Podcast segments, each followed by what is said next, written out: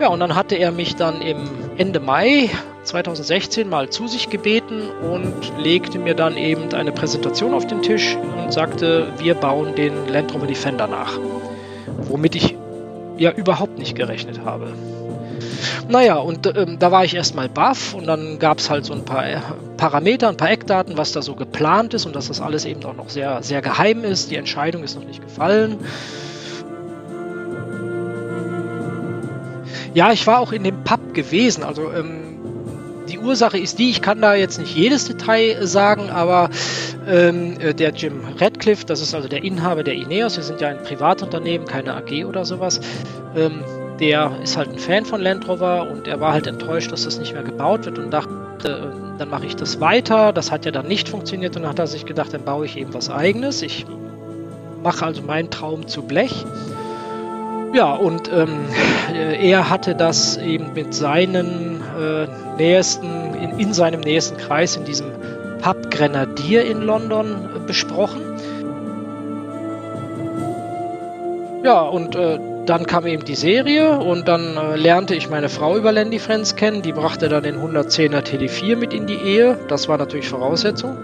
Und ähm, dann fingen wir natürlich an, gleich dieses Auto zu verändern. Und wir waren dann auch nochmal mit dem TD5 ein paar Mal weg gewesen im Urlaub, weil der TD4, der 110er, dann äh, auch umgebaut wurde. Moin, grüß Gott und hallo, liebe Leute da draußen. Willkommen zu einer neuen Folge vom Podcast Landy und Leute. Mein Name ist Rainer Schuler alias die Landratte. Mein heutiger Gast ist der Andreas Voithon. Ein echter Tausendsasser muss man sagen. Er ist nämlich nicht nur IT-Spezialist, Autor und Herausgeber vom Online-Magazin Matsch und Piste, in dem es auch noch einen Online-Shop zu betreiben äh, gilt. Zudem ist er in irgendeiner Weise auch Fahrzeugentwickler, weil er war bei den ersten Gehversuchen vom Grenadier mit dabei.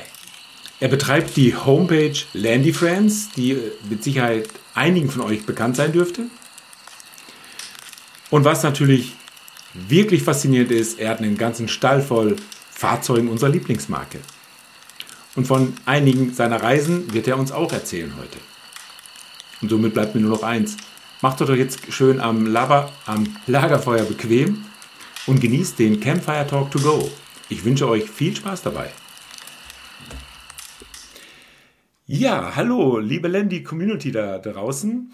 Mein heutiger Gast ist der Andreas Voiton. Hallo, Andreas. Ja, hallo zusammen. Andreas ist meinem Aufruf gefolgt. Äh, ich hatte einen Aufruf im Roverblatt, äh, habe auf meinen Podcast hingewiesen, habe euch alle gebeten, ähm, mir mal zu schreiben. Das hat Andreas umgesetzt. Und als ich dann in seiner E-Mail all seine Homepages, alle seine Themen so gesehen habe, habe ich mir gesagt, ja, so ein Medienprofi, der muss hier natürlich zu Wort kommen in meinem Podcast. Und deshalb sitzen wir heute hier. Und Andreas, da möchte ich dich gleich mal fragen, wo bist du denn gerade? Was machst du gerade? Ja, ich habe mir heute Abend äh, einen Sitzplatz in unserer äh, Matsch- und Piste Schrauberhalle, so haben wir die bisher getauft, ausgesucht. Ich sitze da im Büro. Ähm, meine liebe Frau macht draußen noch Sachen in der Halle. Also wenn das da mal ein bisschen poltert, dann wisst ihr, wo das herkommt. Äh, mittlerweile ist es aber nicht mehr nur noch die Matsch- und Piste Schrauberhalle, sondern wir sind hier auch noch mit verschiedenen anderen Dingen eingezogen. Hier herrscht gerade katastrophale Unordnung, die wir versuchen in den Griff zu kriegen, aber das wird uns wahrscheinlich über die nächste Woche dann auch gelingen. Ja, und äh, da sitze ich jetzt und äh, freue mich, dabei sein zu dürfen. Sehr schön. Äh, ich mich auch, muss ich ehrlich sagen. Und nochmal ganz herzlichen Dank dafür, dass du dich freiwillig bei mir gemeldet hast. Ähm, was bedeutet denn Matsch und Piste? Äh, ja, Matsch und Piste ähm, ist ein Projekt oder eigentlich auch ein, ein Broterwerb, ähm, den wir im äh, Februar 2015 gestartet haben.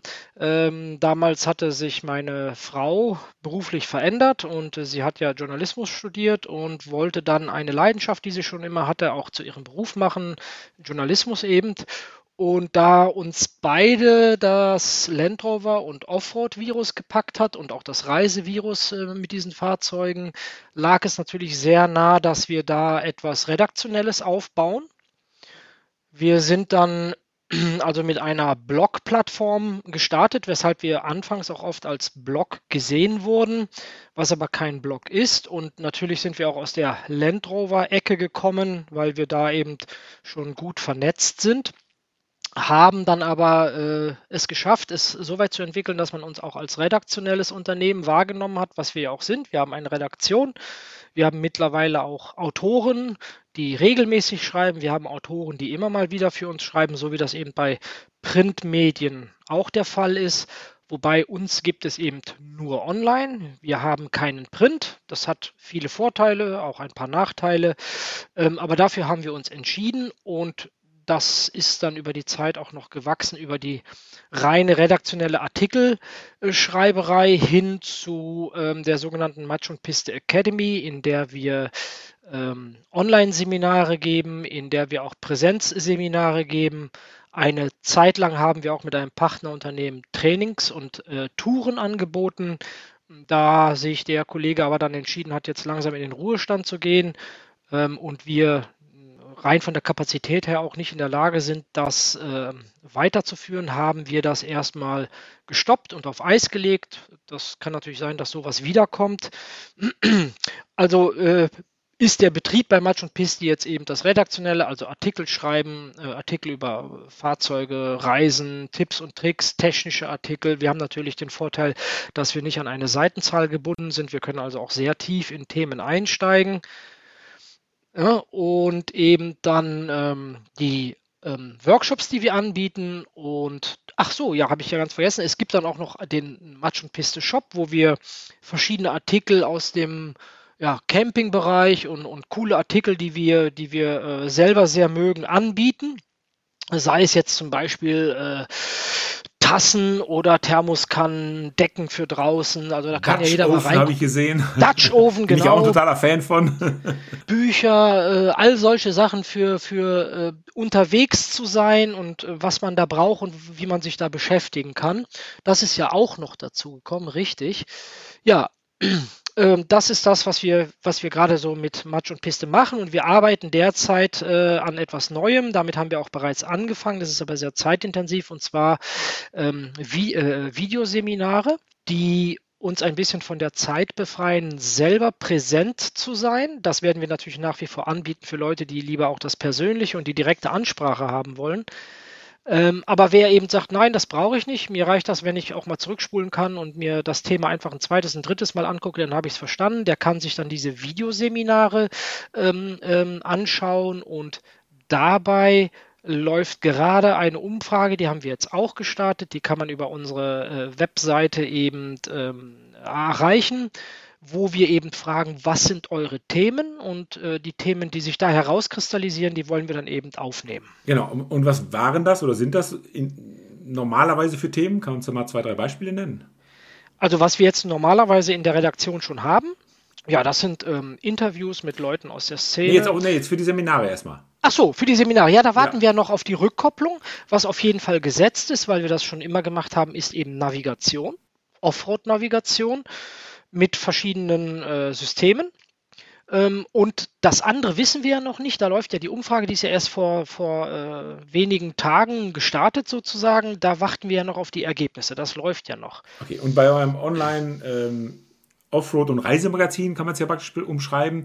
Da könnte man sich auch mit einem Produkt melden und auch mit einem Reisebericht oder seid ihr da äh, eher diejenigen, die nur liefern und nicht einsammeln? Doch, also äh, wir rufen sogar dazu auf, also auf Instagram und äh, an verschiedenen anderen Stellen haben wir auch immer dazu aufgerufen, dass man uns gerne seine Reiseberichte schicken mag. Es ist natürlich klar, wir schauen uns das natürlich auch an, ähm, ob das reinpasst und so weiter. Also nicht alles, was kommt, wird auch automatisch genommen. Wird auch vielleicht ein bisschen überflogen, korrigiert, redaktionell, wie man so schön sagt, oder? Weil nicht jeder ist ja der geborene Schreiber und der geborene Autor, äh, nur weil er eine tolle Reise gemacht hat, oder? Also da können wir ja unterstützen. Also da, da können wir dann natürlich auch eingreifen, wenn die Story stimmt, wenn es zu uns passt. Äh, es muss also schon irgendwas auch mit Allrad zu tun haben. Also wenn jetzt jemand sagt, so interessant und toll das ist, das äh, hat ja damit nichts zu tun. Ich bin jetzt mit dem Fahrrad nach Thailand gefahren dann ist das super, aber dann sind wir da nicht das richtige Medium oder der, das richtige Magazin dafür. Also wenn es passt, helfen natürlich den Leuten auch gerne und sagen, also wir würden hier an der und der Stelle das ein bisschen feilen. Ähm, also es muss schon muss schon auch, also wenn jetzt die, die 23. Geschichte kommt, ich bin nach Schottland gefahren und habe mir angeguckt, was sich alle anderen angeguckt haben, ist das weniger interessant. Aber wenn da irgendwas hat, was, was wirklich von Interesse ist, was Besonderes ist, dann ist auch die, diese Schottland-Geschichte mit dem Boot.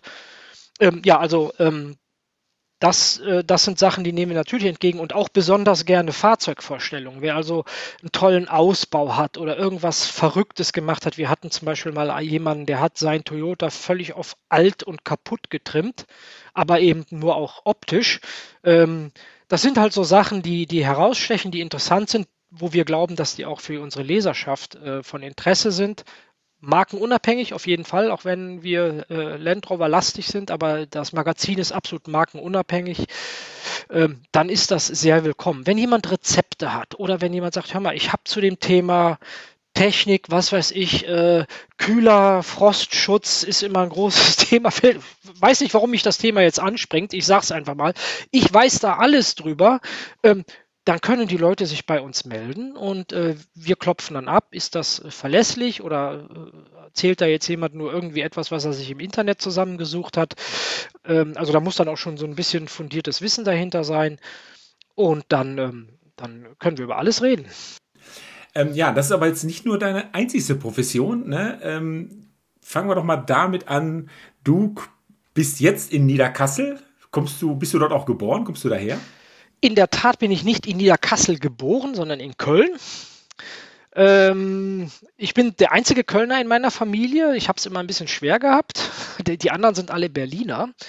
Ähm, aber wir sind, als ich ein Jahr alt war, nach Niederkassel rausgezogen und da habe ich bis zu meinem ja, knapp 15. Lebensjahr verbracht.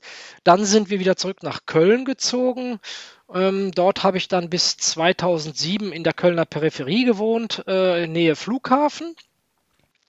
Pochts am Rhein. Ja, hast du da noch deine Ausbildung gemacht oder was sind so deine in Köln, ja. Wurzeln?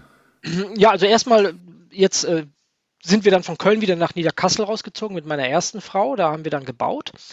Ähm, beruflich äh, ist meine Wurzel also die Elektrotechnik mit äh, Schwerpunkt äh, Datentechnik. Ich bin also äh, staatlich geprüfter elektrotechnischer Assistent mit Schwerpunkt Datentechnik, so nennt sich das. Ähm, bin dann auch äh, nach meiner Bundeswehrzeit äh, 92 dann in die IT eingestiegen, in so einem klassischen Systemhaus, wie man das früher äh, hatte. Hab dann da von der Pike auf wirklich äh, alles gelernt, was mit Netzwerktechnik, Netzwerkbetriebssystemen und so weiter zu tun hat. Habe dann irgendwann dort auch äh, einen Bereich verantwortet. Ähm, habe dann ähm, 2000 dieses Unternehmen verlassen nach acht Jahren äh, und bin zu der damaligen EC Erdölchemie gegangen im Wechsel zur BP. Ich war dann also äh, zwei Jahre bei der BP, allerdings in der Chemiebranche, nicht in der Ölbranche.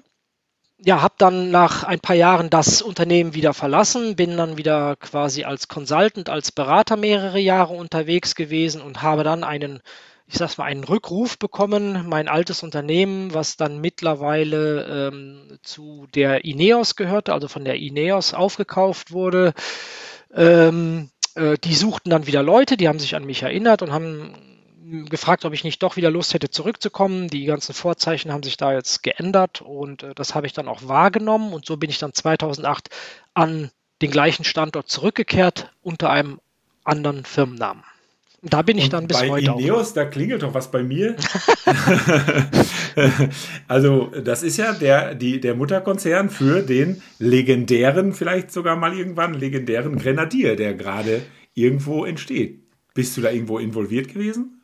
Also, die Welt ist schon verdammt klein, muss man sagen. Ähm, legendär würde ich ihn noch nicht nennen. Potenzial hat er vielleicht. Und ja, ich hatte anfangs sogar einiges damit zu tun, das ist aber tatsächlich alles Zufall. Also äh, mittlerweile habe ich äh, auf verschiedenen Ebenen mit dem Projekt etwas zu tun, ähm, bin aber nicht mehr in der Form involviert. Ich bin also auch nicht Mitarbeiter der Ineos Automotive. Ich hätte das gekonnt in der Anfangszeit. Ähm, ich habe mich allerdings nicht dafür entschieden und das läuft ja alles quasi auch jetzt äh, ähm, schon lange für sich und da sind eine Menge Mitarbeiter eingestellt worden und das Projekt ist auch nicht mehr in Köln. Ja. Und wie bist du da reingepurzelt? Ja, wie, wie kam das zustande? Also der ehemalige ist ja vor einiger Zeit dann ähm, abgelöst worden, CEO von Ineos Automotive, der Dirk Heilmann. Der saß quasi äh, auf demselben Gang wie ich, im selben Gebäude. Ist durch einen ganz anderen Umstand äh, nach Köln gekommen. Er war ursprünglich auch ein Kölner Mitarbeiter. Und ähm, ja, dem sind immer mal wieder Land Rover auf dem Parkplatz aufgefallen, die dann auch von Zeit zu Zeit mal wechselten. Und dann hat er, äh, weil das wusste ja damals noch keiner, er wusste aber warum, äh, mal nachgefragt, we wem die denn gehören. Und dann ist er natürlich meinem Chef mal auf dem Gang begegnet und der sagte, ja, das ist hier der Kollege, der dir schräg gegenüber sitzt. Also wir kannten uns so vom Sehen her, aber hatten halt nichts miteinander zu schaffen. Ja, und dann hatte er mich dann im Ende Mai 2016 mal zu sich gebeten und legte mir dann eben eine Präsentation auf den Tisch und sagte, wir bauen den Land Rover Defender nach. Womit ich ja überhaupt nicht gerechnet habe.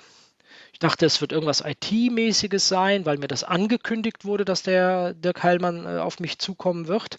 Naja, und ähm, da war ich erstmal baff und dann gab es halt so ein paar äh, Parameter, ein paar Eckdaten, was da so geplant ist und dass das alles eben auch noch sehr, sehr geheim ist. Die Entscheidung ist noch nicht gefallen. Und die äh, fiel ja dann äh, knapp ein halbes Jahr später, dass das gemacht werden soll.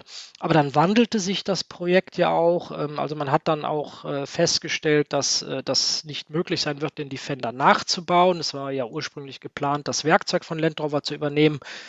Da sind wir aber dann von ähm, berufenem Munde aus beraten worden, dass das äh, im Grunde genommen nicht mehr zu gebrauchen sei, dieses Werkzeug, und man müsste bei Null anfangen. Und dann hat natürlich auch Land Rover blockiert und gesagt, nein, ihr kriegt nichts von uns. Und äh, so musste man sich eine neue Strategie überlegen. Und dann wurde eben der Grenadier daraus, der inspiriert ist von den Klassikern der äh, 4x4-Szene. Ja, und anfangs war ich halt insofern involviert. Aber warte mal ganz kurz, weil, weil ja? ähm, das wird wahrscheinlich schon viele unserer Hörerinnen das kennen, aber äh, wer hat das überhaupt initiiert? Ne, da gibt es ja eine Lichtgestalt, kann man ja eigentlich ja. sagen.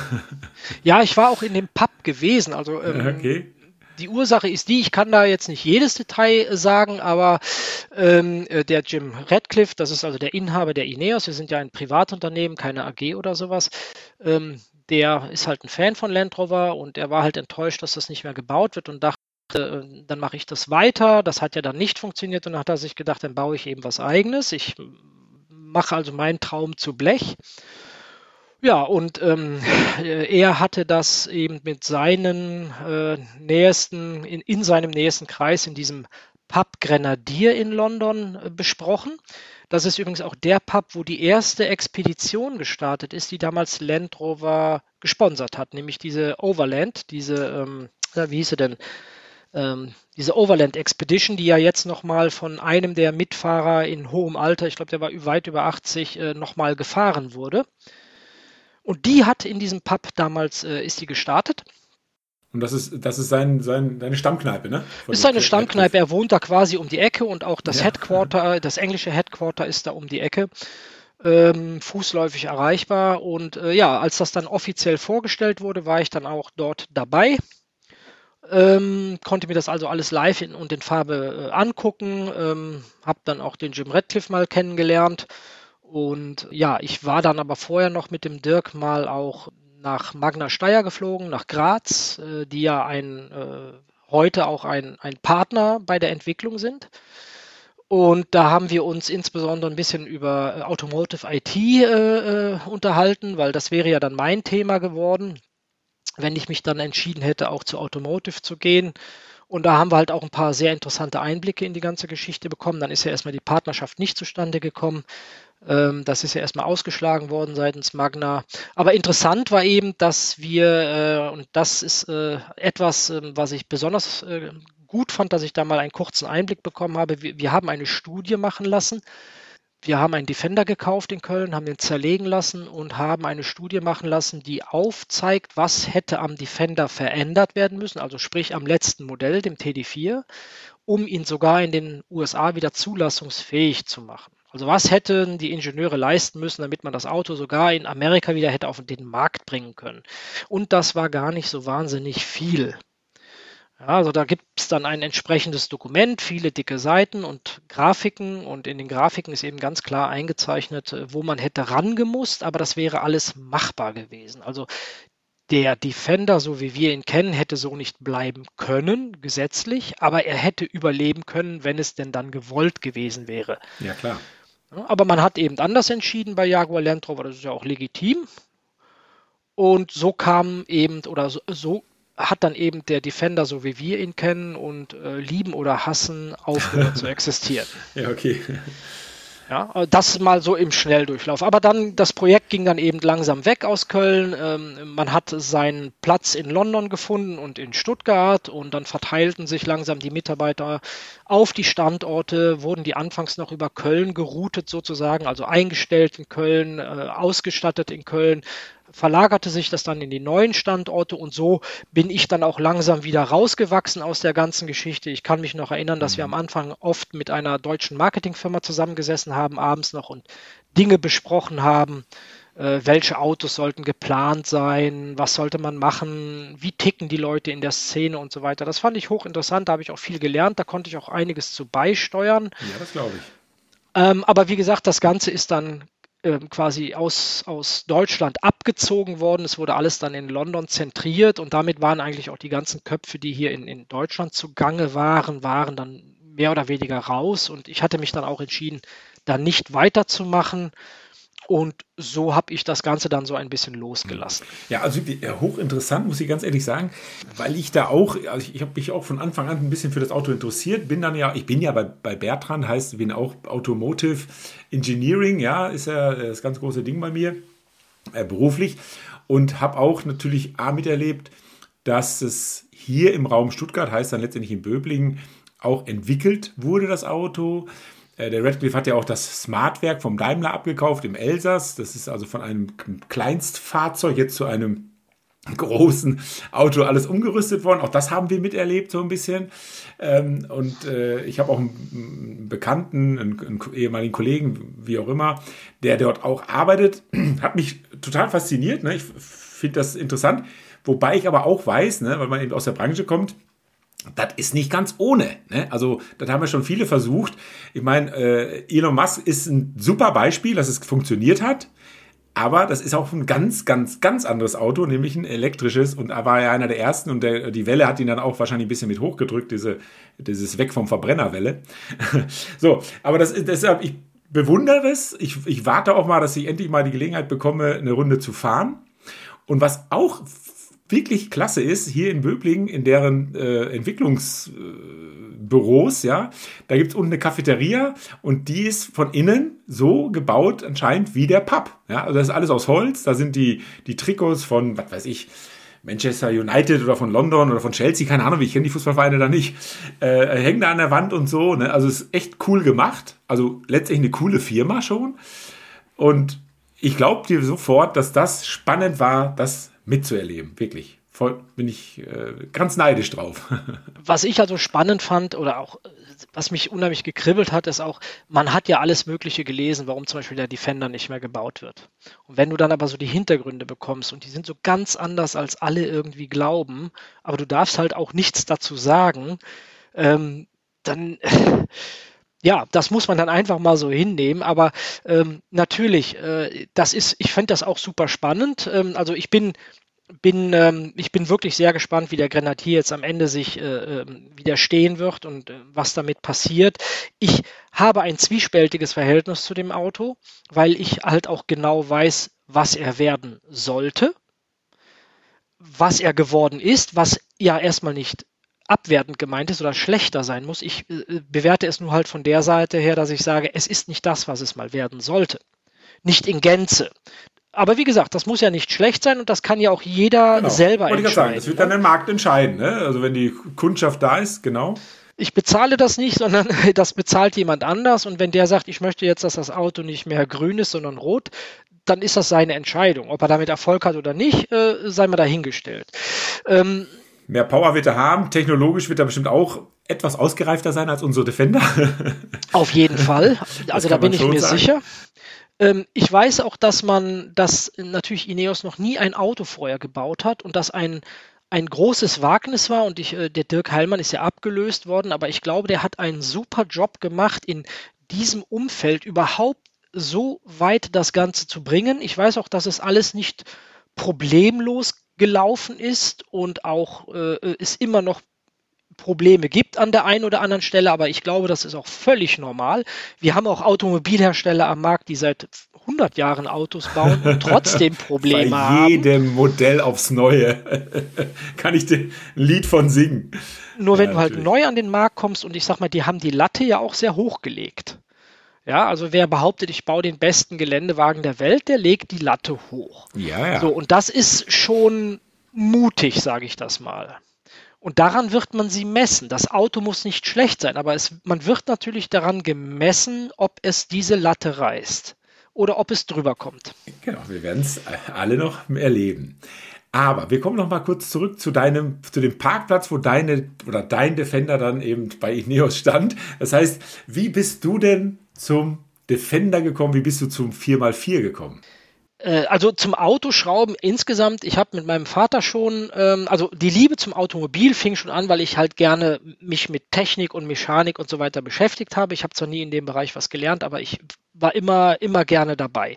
Ich habe mit meinem Vater geschraubt, ich habe mit meinem damaligen besten Freund, der Automechaniker gelernt hat, wir haben Autos gekauft, haben die umgebaut, verkauft und haben uns so unsere Urlaube finanziert.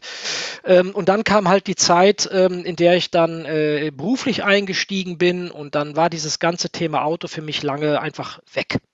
Ja, da ging es dann quasi darum, so ein bisschen meine berufliche Karriere zu machen und da haben mich dann andere technische Sachen interessiert. Ich sagte ja im Bereich IT, Netzwerktechnik und so weiter. Da war dann mein Kopf und auch mein Herz. Und ähm, da habe ich ganz andere Autos gefahren, die mussten fahren, sicher sein, schnell sein und komfortabel, weil ich halt sehr viel unterwegs war.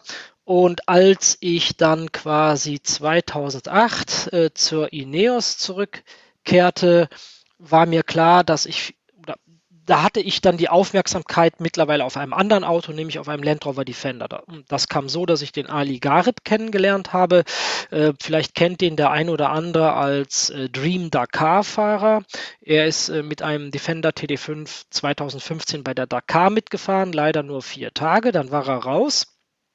Er möchte aber wieder starten. Und mit dem Beifahrer, dem Hans-Christian Maurer, ähm, der quasi auch äh, also studierter Elektroingenieur ist, aber ansonsten äh, Rallye-Navigator, den man auch mieten kann und der also auch schon viele Rallyes gefahren ist. Der wird jetzt auch wieder bei der Dakar starten ähm, mit zwei LKWs und einem Rennwagen. Ja. Aber wie kann das sein? Ich meine, Defender ist unkaputtbar. Wie kann der nach vier Tagen ausfallen? Nein, das war eine taktische Fehlentscheidung. Das war eine okay. taktische Fehlentscheidung damals. Ähm, das, Re das Reglement war quasi das aus, nicht die Technik. Die Technik war einwandfrei, die ist gefahren. Naja, und den Ali habe ich halt kennengelernt und der kam damals mit einem Defender angefahren. Und ich hatte schon immer, schon immer war ich von der G-Klasse fasziniert, aber gar nicht wegen dem Thema 4x4 und Offroad, sondern weil es eckig war. Wie so ein kleines Kind, ne? Eckiges Auto, toll. Ähm, nur der, die G-Klasse war damals für mich halt in einem vernünftigen Zustand finanziell absolut unerreichbar. So, aber das war immer in meinem Kopf. Ich habe immer danach geguckt. Ich habe mich immer gefreut, wenn ich einen gesehen habe. So, und dann stand da plötzlich dieser Defender, den ich so im Straßenbild gar nicht so stark wahrgenommen habe.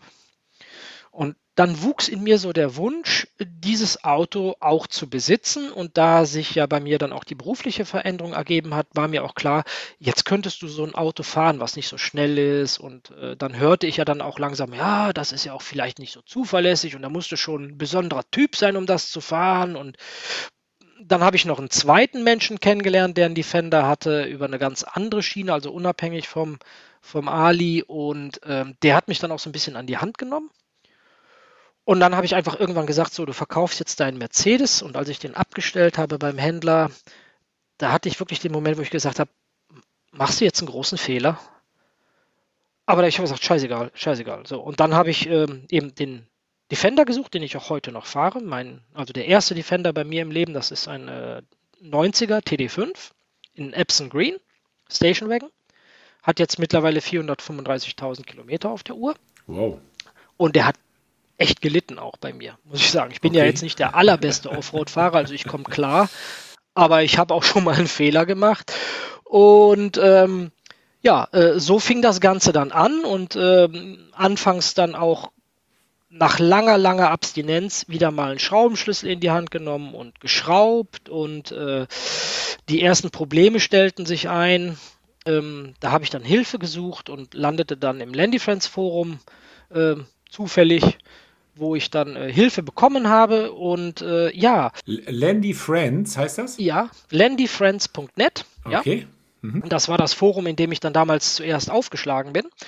Und dann wurde ich dort eingeladen zu einer Veranstaltung, so ein Jahrestreffen. Da bin ich dann hingefahren und ich hatte überhaupt gar keine Idee von Offroad 4x4, sondern ich wollte einfach nur dieses eckige Auto haben. Und dann fuhr ich da eben hin, hatte mir irgendwie so ein billiges Zelt reingeschmissen. Ich war ja überhaupt nicht äh, vorbereitet. Und dann sitzt du da abends am Lagerfeuer und hörst, ach, guck mal, der war da und was der gemacht hat. Und dann tagsüber warst du mit den Leuten im Gelände und siehst, was dieses Auto da so bewerkstelligt. Wo habt ihr euch denn da getroffen? Äh, das war im Mammutpark in Stadt ah, Oldendorf. Cool, ja, ja.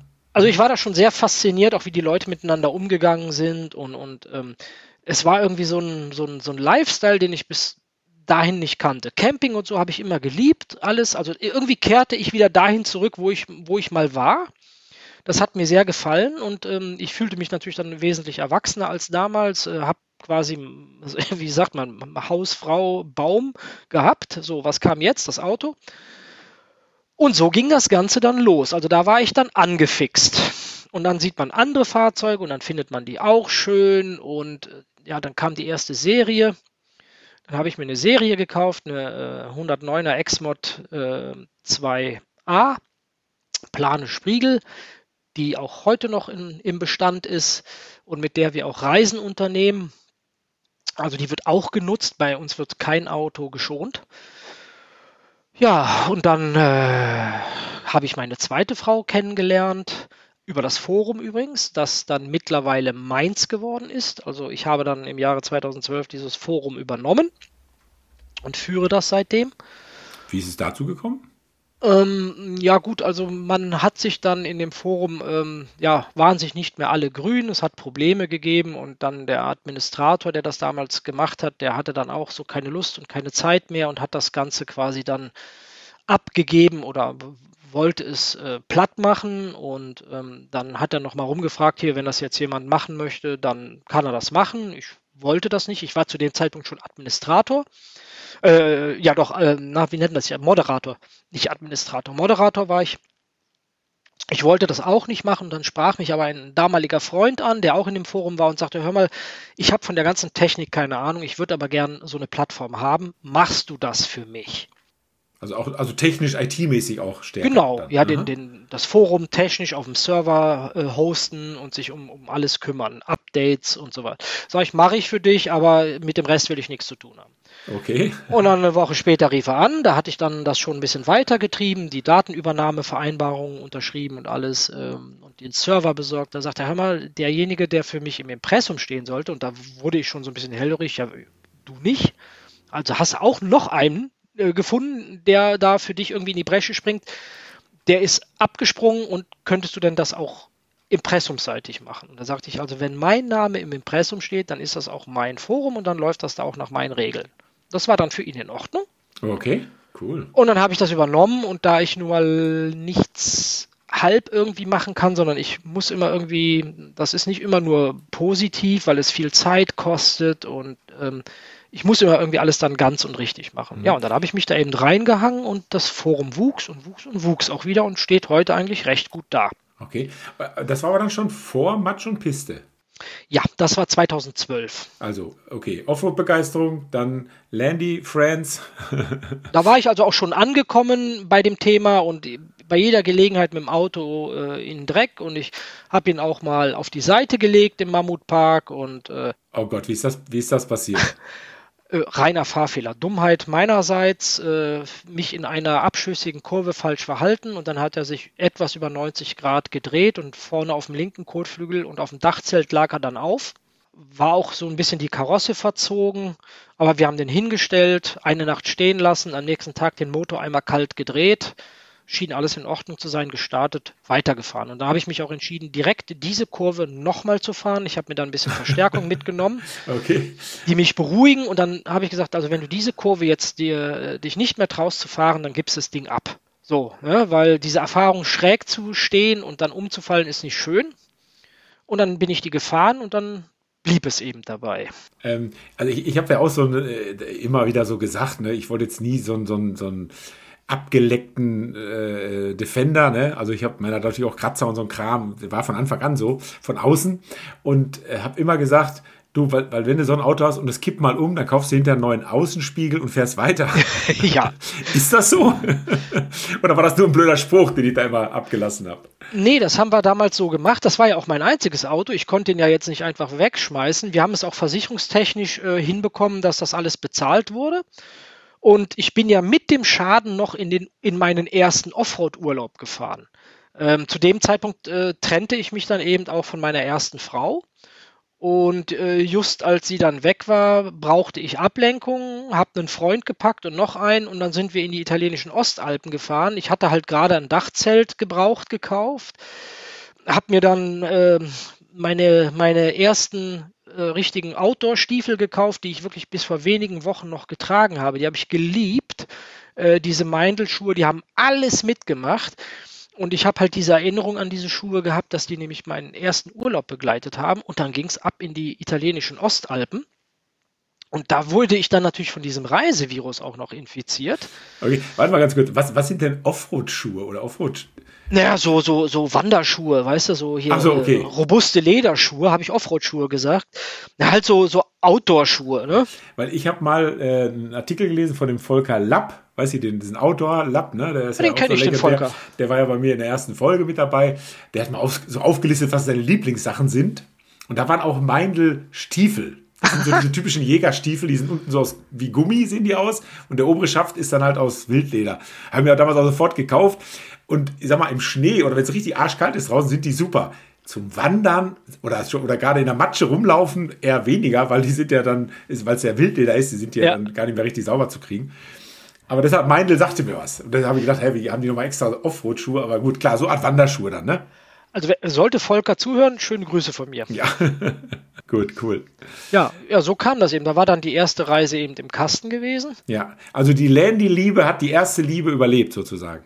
Ja, war wahrscheinlich auch nicht ganz unschuldig daran, dass das auseinanderging. Ja. Ähm, aber ich habe halt gemerkt, dass das bin ich und irgendwie wollte ich dahin zurück und das, das Leben wollte ich leben. Also zumindest alles hat ja seine Zeit. Äh, zumindest wollte ich jetzt diese Zeit haben. Sie ist auch bis heute noch geblieben, diese Zeit. Wer weiß, wie lange das so geht. Ähm, ja, und dann war ich halt infiziert. Darf ich fragen, wie alt warst du damals? Ähm, äh, ja, lass mal überlegen. Das war 2010, da war ich äh, 40. Ah, genau. Das ist so ein interessantes Alter, ne? ja. Für solche. Äh, Kehrt, nicht Kehrtwendung will ich jetzt nicht sagen, aber mal auf was Neues einzulassen, kommt in dem Alter öfters vor, glaube ich. Sehr schön. Ja, und äh, dann kam eben die Serie und dann äh, lernte ich meine Frau über Landy Friends kennen. Die brachte dann den 110er TD4 mit in die Ehe. Das war natürlich Voraussetzung. Ja, okay. Und schicken, Sie, und schicken Sie bitte ein Bild, aber vom Auto, oder wie? genau. Und ähm, dann fingen wir natürlich an, gleich dieses Auto zu verändern. Und wir waren dann auch noch mal mit dem TD5 ein paar Mal weg gewesen im Urlaub, weil der TD, äh, TD, äh, TD4, der 110er, dann äh, auch umgebaut wurde. Also umgebaut heißt Offroad umgebaut oder campermäßig?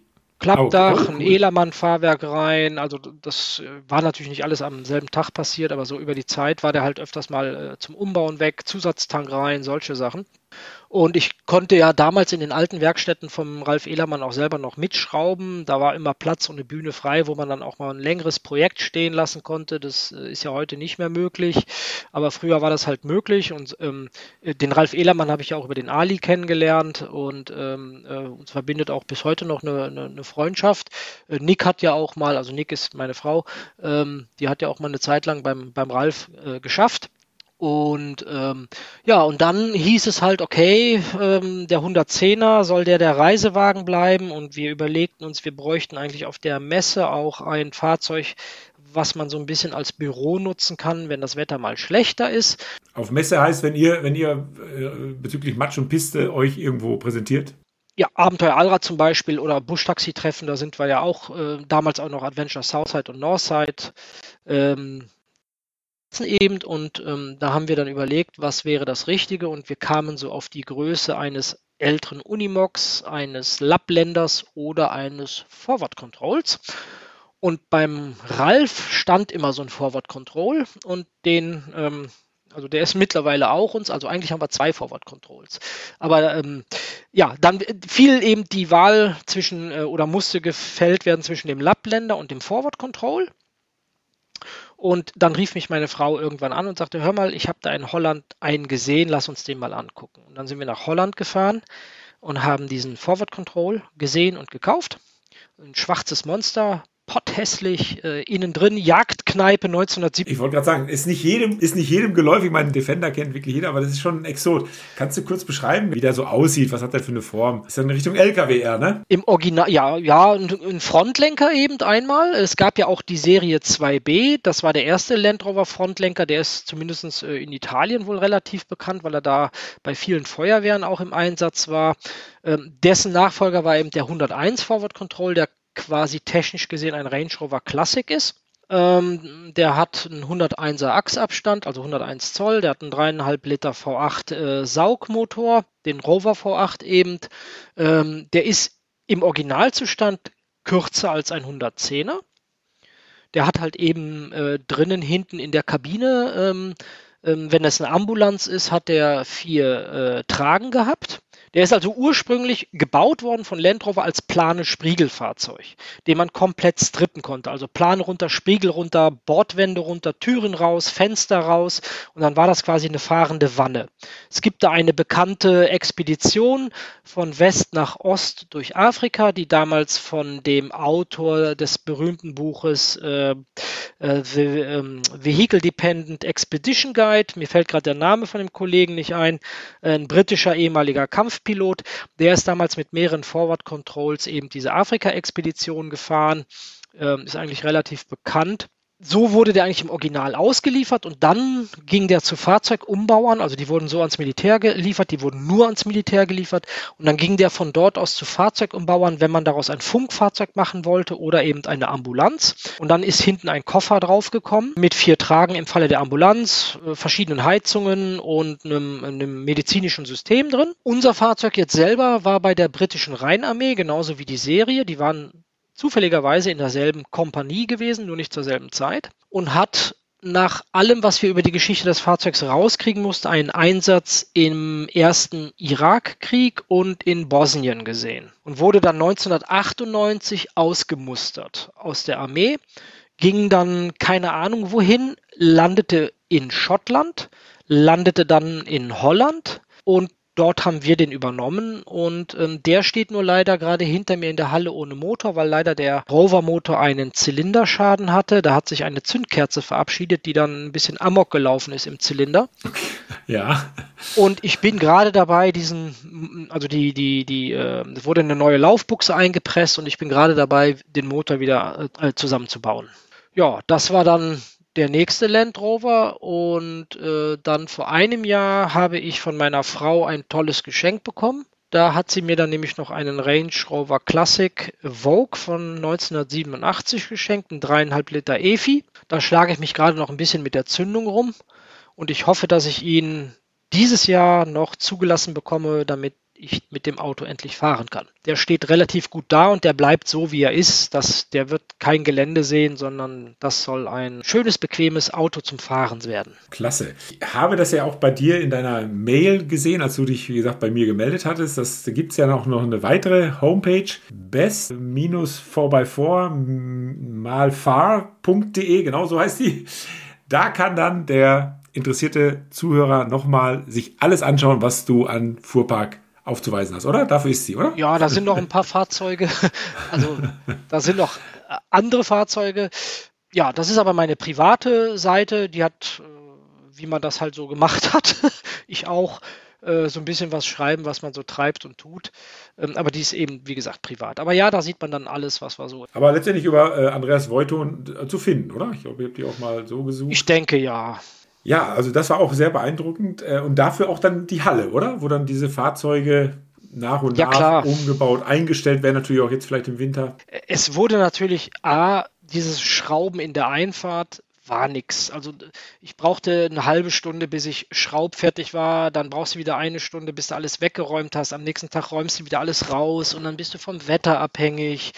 Also das war alles nichts. Das, ähm, und als ich das dann mit dem Ralf so ein bisschen äh, gegeben hatte, dass man, dass er aufgrund der neuen Hallensituation und Firmensituation äh, nicht mehr so eine Bühne mal eben abgeben konnte für ein Projekt, da musste halt eine Alternative her.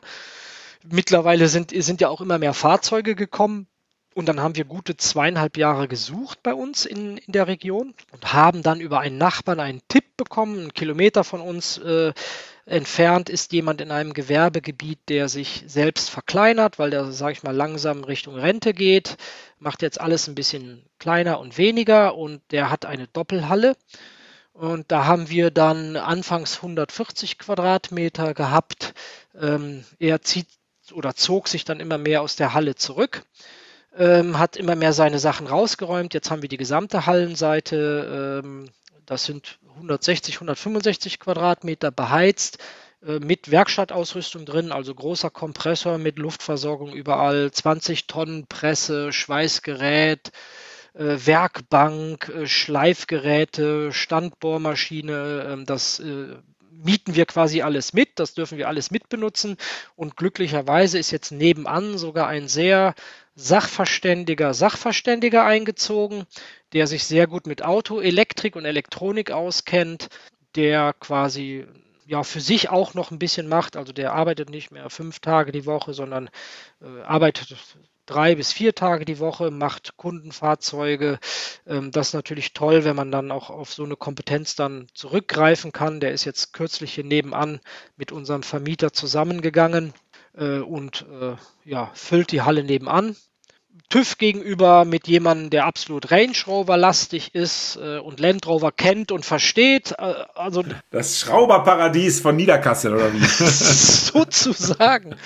Okay. Ja, wobei jetzt ist es ja nicht mehr nur noch eine Schrauberhalle, sondern jetzt sind ja auch hier zwei Firmen eingezogen in unsere Halle. Äh, also Matsch und Piste und die Draußenliebe. Äh, ja, das müssen wir jetzt erstmal handeln. Draußenliebe ist dann nochmal was? Äh, die Draußenliebe GmbH hat eine Marke, die nennt sich Scheinwerfer Lux und wir machen oder wir sind geboren worden als Aftermarket-Partner für die Firma Nolden. Die kennt man vielleicht von den 7 Zoll Scheinwerfern, die im letzten äh, Modell von Land Rover standardmäßig verbaut wurden. Ähm, die bieten natürlich noch viel mehr an. Also diese Offroad-Scheinwerfer sind ja nur ein kleiner Teil von der Firma Nolden. Die äh, machen ja ganz viele Scheinwerfer für die Automotive-Industrie. Und da die sich eben auf den Automobilhersteller konzentrieren wollten und sie keinen dedizierten Aftermarket-Partner hatten, sondern eben Partner, die ja mit bestimmten Scheinwerfern gehandelt haben und auch heute noch handeln, aber eben nicht mit dem gesamten Sortiment. Also das gesamte Sortiment ist eben für die meisten uninteressant ja, da waren die so ein bisschen unzufrieden mit und da haben wir dann gesagt, okay, wir machen das für euch und ähm, wir bedienen eben das gesamte Nolden-Sortiment. Da gehören zum Beispiel auch Sitzheizungen zu, zum Beispiel die Defender Sitzheizungen waren schon immer Nolden-Sitzheizungen. Da gehören Tagverlichter dazu, Nebelleuchten, Arbeitsleuchten, äh, alles Mögliche. Und in dem Rahmen Kfz-Beleuchtung stellen wir uns natürlich dann noch weiter auf. Das heißt, wir haben auch weitere Produkte mit reingenommen und haben dann angefangen, Umrüstsätze für LKWs zu entwickeln. Also sprich, wir nehmen die Noldenscheinwerfer, entwickeln Haltesysteme für die Scheinwerfer für bestimmte LKW-Typen, haben eine eigene Leuchtweitenregulierung entwickelt, haben eine gesetzeskonforme Blinkeranpassung entwickelt, entwickeln die Kabelbäume dafür was wir mittlerweile aber auch extern machen lassen und ähm, haben uns dann so in dieses ganze Thema auch tief reingeschraubt und sind also jetzt im, äh, im 2000, äh, ja, jetzt im vierten Jahr äh, machen wir also jetzt dieses Geschäft. Und zwar europaweit, bis auf wenige Ausnahmen, wo alteingesessene Partner sitzen. Also da da halten wir die Finger raus. Okay, dann drängt sich ja fast die, Fra die Frage auf, ähm, was bist du denn am liebsten oder am meisten? Ne? So ITler, Redakteur, ne? Matsch und Piste, Autoentwickler, Offroader, Eventorganisator, äh, Homepage-Betreiber. Was ist dann, dann dann dein absoluter Favorit? Oder kann man das überhaupt so sagen oder fragen? Das ist mal echt eine gute Frage. Da muss ich tatsächlich einen Moment überlegen, weil ähm, also ich beschäftige mich gern mit Dingen. Ich arbeite auch gerne, ich wühle auch gerne, das macht mir nichts aus und äh, ich, ich kann maximal einen Tag am Strand vertragen.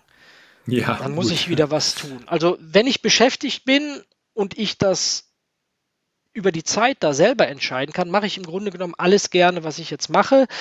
IT ist mehr oder weniger nur noch Mittel zum Zweck. Also da, da sehe ich jetzt nicht mehr irgendwie, dass ich da großartig richtig hier noch in neue Sachen Gas gebe oder so. Also das, das Thema habe ich jetzt äh, äh fast äh, ja, 30 Jahre jetzt äh, gemacht, das kann ich und ich brauchte auch mal wieder eine Herausforderung.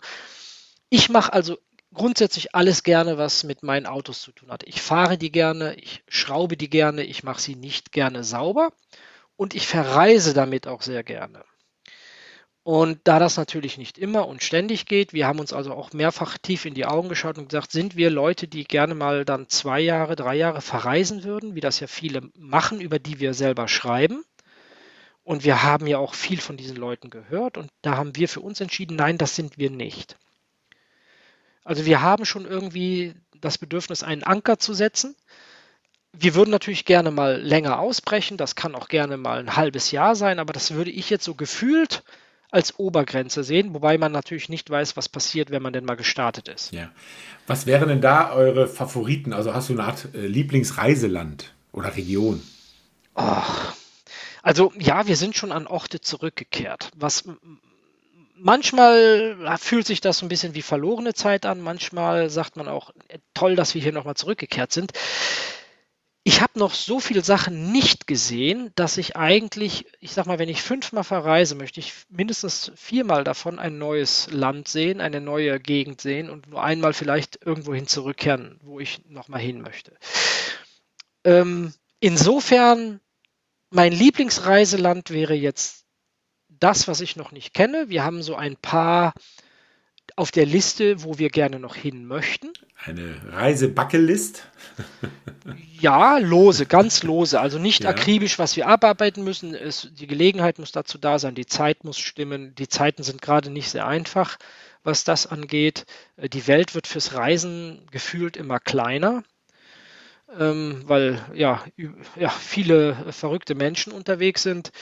Ähm, aber wenn du mich so fragst, woran ich noch richtig Interesse hätte, also es, ich finde, es muss nicht immer weit sein. Weit ist nicht immer nur gut, ähm, sondern es, es muss irgendwie einem gefallen. Und da wäre auf jeden Fall Spanien für mich nochmal ein Thema. Wir waren letztes Jahr auch nochmal äh, in den Pyrenäen zum zweiten Mal. Wir sind einmal mit der Serie äh, in die Pyrenäen gefahren. Das war ein super geiler Urlaub, so total reduziert mit ganz wenig und mit so einem alten, klapprigen, langsamen Auto, aber das hat die wenigsten Probleme gemacht. Also die Serie ist bisher das Auto, was ich, wo ich fast nichts dran machen muss. Die fährt halt einfach. Ähm, da sind wir nochmal zurückgekehrt. Wir waren ein paar Mal in Schottland. Also Spanien wäre aber für mich nochmal ein Thema und zwar einmal durch Spanien durchzufahren. Wir haben uns jetzt immer so im nordspanischen Raum aufgehalten.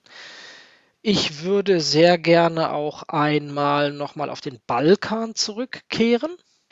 Das hat uns auch gut gefallen. Griechenland unbedingt. Ähm, Wüste würde ich auch gerne. Ich habe aber auf diese ganzen Grenzmodalitäten, da bin ich nicht so der Typ für, da habe ich keine Lust. Also meine Frau käme da noch klar, die spricht Französisch, ich nicht. Ähm, aber sowas nervt mich. Ja, da, da, sind wir einer Meinung, dass das. Äh da habe ich auch keinen Bock drauf. Sag mal, wenn ich das so lese, die sitzen zwei Tage an der Grenze, um die dann irgendwann passieren zu können. Na klar, wenn du zwei Jahre Zeit hast, ist das äh, nicht jetzt unbedingt äh, ein riesiger Verlust im Verhältnis zur Gesamtreise, aber da hätte ich überhaupt keinen Bock. Das wäre mir so zu blöd, ne? Und da musst du die noch bestechen oder die machen so diese fadenscheinigen Dinge, damit du da Geld rausrückst, nur damit du da durchfahren darfst, ne?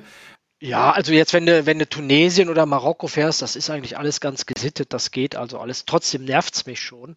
Aber gut, damit muss man halt klarkommen, wenn man das will. Ähm, eben, man kann auch damit klarkommen. Ich, ich setze mich halt dem nur nicht gerne freiwillig aus. Ähm, da waren wir halt jetzt zweimal gewesen. Äh, das war toll. Ich bin sehr froh, dass ich das machen konnte. Einmal als Scout für, ein, für einen Reiseorganisator. Wo jetzt? Wo wart ihr? In welchem Land?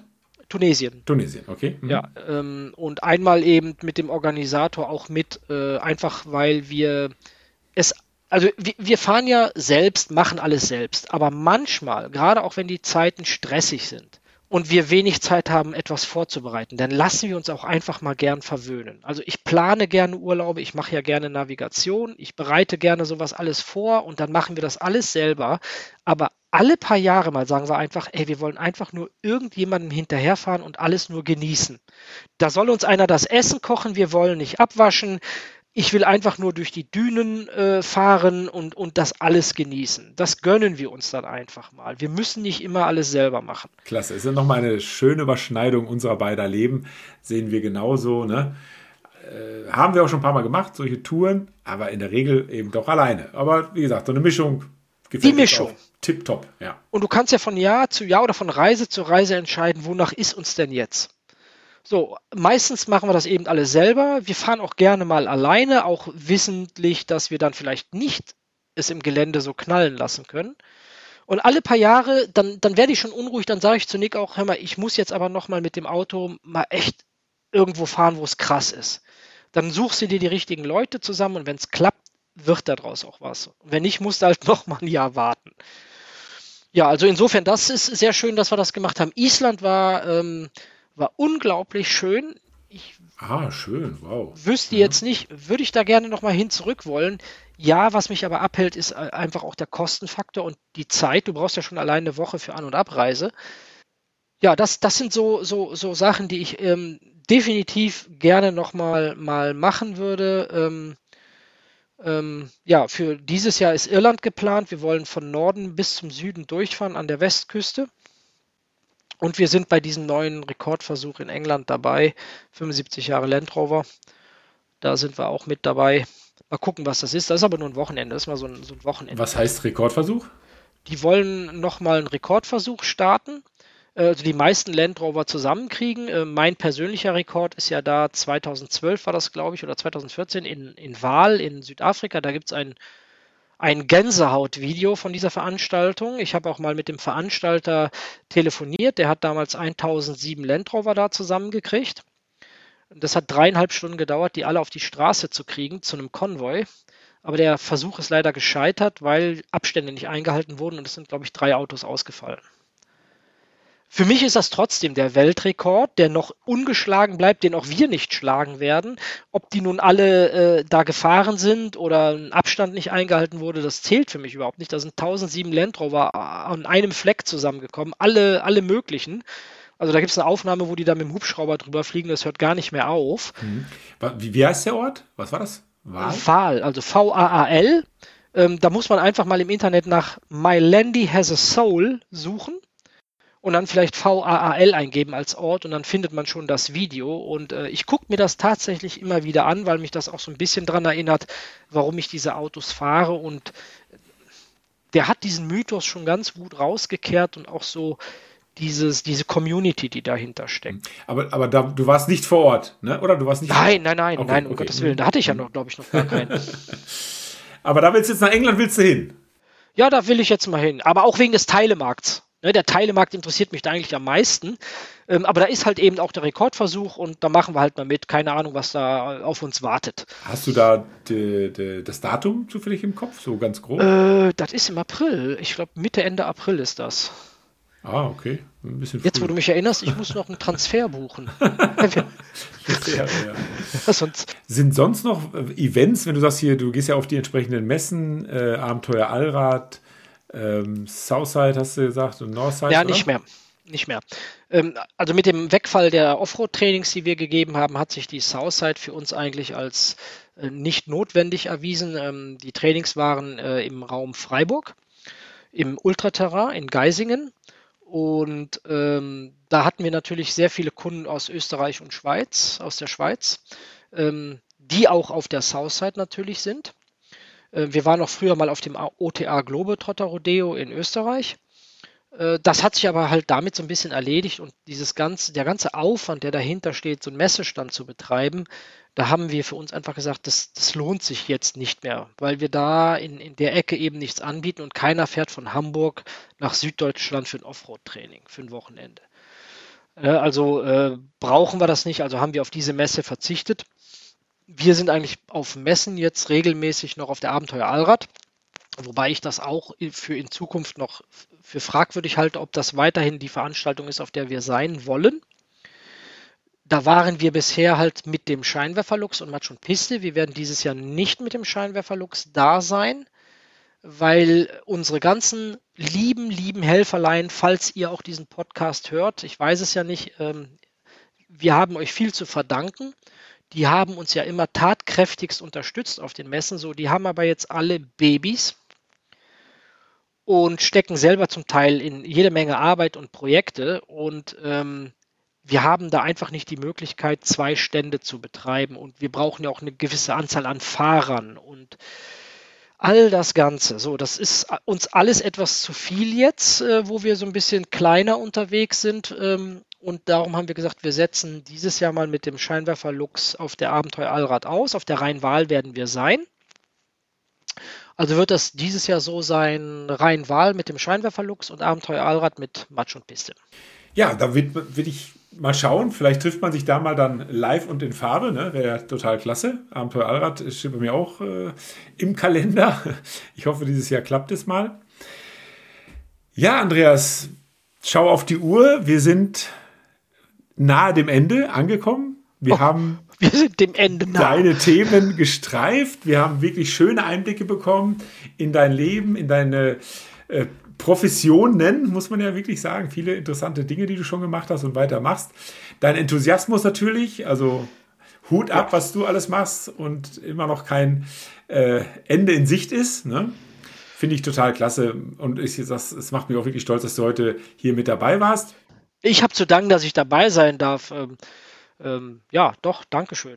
Und auch, auch Danke, sage ich mal, in diese ganze Community raus. Klar, es ist nicht immer alles Gold und nicht jeder kann sich immer leiden und es funktioniert auch nicht immer zwischen jedem, aber im Großen und Ganzen, glaube ich, haben wir Landy-Fahrer doch schon, schon da ähm, eine tolle Community und ich bin mittlerweile aber auch so weit, dass ich sage, das Fahrzeug ist doch eigentlich nur auch Mittel zum Zweck. Ähm, so ein, so, einen, so ein Leben zu führen, wenn man das möchte, diese tollen Erlebnisse zu haben und ähm, auch tolle Menschen zu treffen, die, die, ich meine, du hast sie ja auch hier schon im Podcast gehabt, wie den Volker, ähm, die tolle Sachen erlebt haben und wenn man dann, wie du das machst, auch hinter die Kulissen guckst, äh, dann stellst du fest, da sind ja noch ganz andere Sachen, die die Menschen machen, die nicht weniger interessant sind. Und das Auto, so, so markenbezogen man sein kann, ich bin es ja auch, ähm, so offen muss man aber auch sein für andere, weil auch jemand, der eine andere Marke fährt, ähm, die sie dann fälschlicherweise als Offroader bezeichnen. Okay, das war jetzt keiner Seite lieb. ähm, aber auch wenn jemand ja, eine ja. andere Marke fährt, der hat im Endeffekt dieselbe Leidenschaft. Und es, es gibt ja dieses Grüßen. Und wenn ich meine, da kommt mir jemand entgegen mit einem aufgerödelten Geländewagen, der morgen losfahren könnte, dann grüße ich den genauso, als wenn mir ein Landy entgegenkommt. Ja, und das, das ist das, finde ich, was es ausmacht. Klar, jeder kann in seiner Ecke bleiben und, und, und seinen Markenfetischismus pflegen, finde ich auch vollkommen in Ordnung. Und wenn man sich trifft, dann, dann foppt man sich mal so ein bisschen hin und her. Aber abends müssen wir alle am Lagerfeuer äh, sitzen und unsere tollen Geschichten erzählen. Oder Ganz uns gegenseitig genau. helfen. und uns gegenseitig unterstützen, jawohl. So oft wie ich Toyotas am Straßenrand hab, äh, stehen sehen mit einem Schaden, ich halte jedes Mal an und helfe da auch. Ja, natürlich, klar. Und das ist, denke ich mal, jetzt auch ein schöner Schlussaufruf letztendlich auch, wirklich uns gegenseitig noch weiterhin zu unterstützen. Ähm, ich bedanke mich auch ganz herzlich bei dir. War ein schöner Einblick in euer Leben. Ich nehme die Nick jetzt mal mit dazu sozusagen, weil ihr das ja wirklich auch gemeinschaftlich macht. Ich glaube, die ist schon erfroren in der Halle. Ich habe jetzt lange nichts mehr von ihr gesehen und gehört. Genau. Bedanke mich bei dir. Wünsche dir für die Zukunft alles Gute und hoffe, dass wir uns dieses Jahr dann auch nochmal persönlich treffen. Sehr gerne. ich habe zu danken und ähm, ich höre deinen Podcast auf jeden Fall weiter, werde ihn auch weiter empfehlen und ähm, auch alles Gute, bleib gesund an, an deine äh, hoffentlich und stetig wachsende Zuhörergemeinschaft. Danke dir. Mach es gut. Schönen Abend. Ciao, ciao. Tschüss. So, liebe Leute, das war's dann mal wieder für heute und ich hoffe, ihr habt gerne zugehört. Ähm, die ganzen Aktivitäten vom Andreas findet man natürlich im Internet und die dazugehörigen Links wiederum findet ihr hier in den Shownotes zu diesem Podcast. Schaut doch dann einfach mal bei Match und Piste vorbei, besucht die Plattform Landy Friends und wen es interessiert, kann sich dann auch eben all die Fahrzeuge vom Andreas ähm, im Internet anschauen. Als weiteres würde ich mich sehr freuen, wenn ihr auch auf meiner Homepage mal vorbeischaut www.landyundleute.com com. Dort wiederum findet ihr natürlich dann auch meine E-Mail-Adresse hallo at und leute.com. Damit könnt ihr euch dann bei mir melden, wenn ihr mal Bock habt, bei diesem Podcast mit dabei zu sein, um aus eurem Leben, euren Erfahrungen und euren Ideen zu berichten. Und somit bleibt mir nur noch eins euch zu wünschen. Allzeit gute Fahrt, immer eine Handbreit Luft unterm Differential und eben die Gewissheit, dass es hinterm Horizont immer weitergeht. Vielen Dank fürs Zuhören. Ich wünsche euch eine gute Zeit Macht's gut. So long.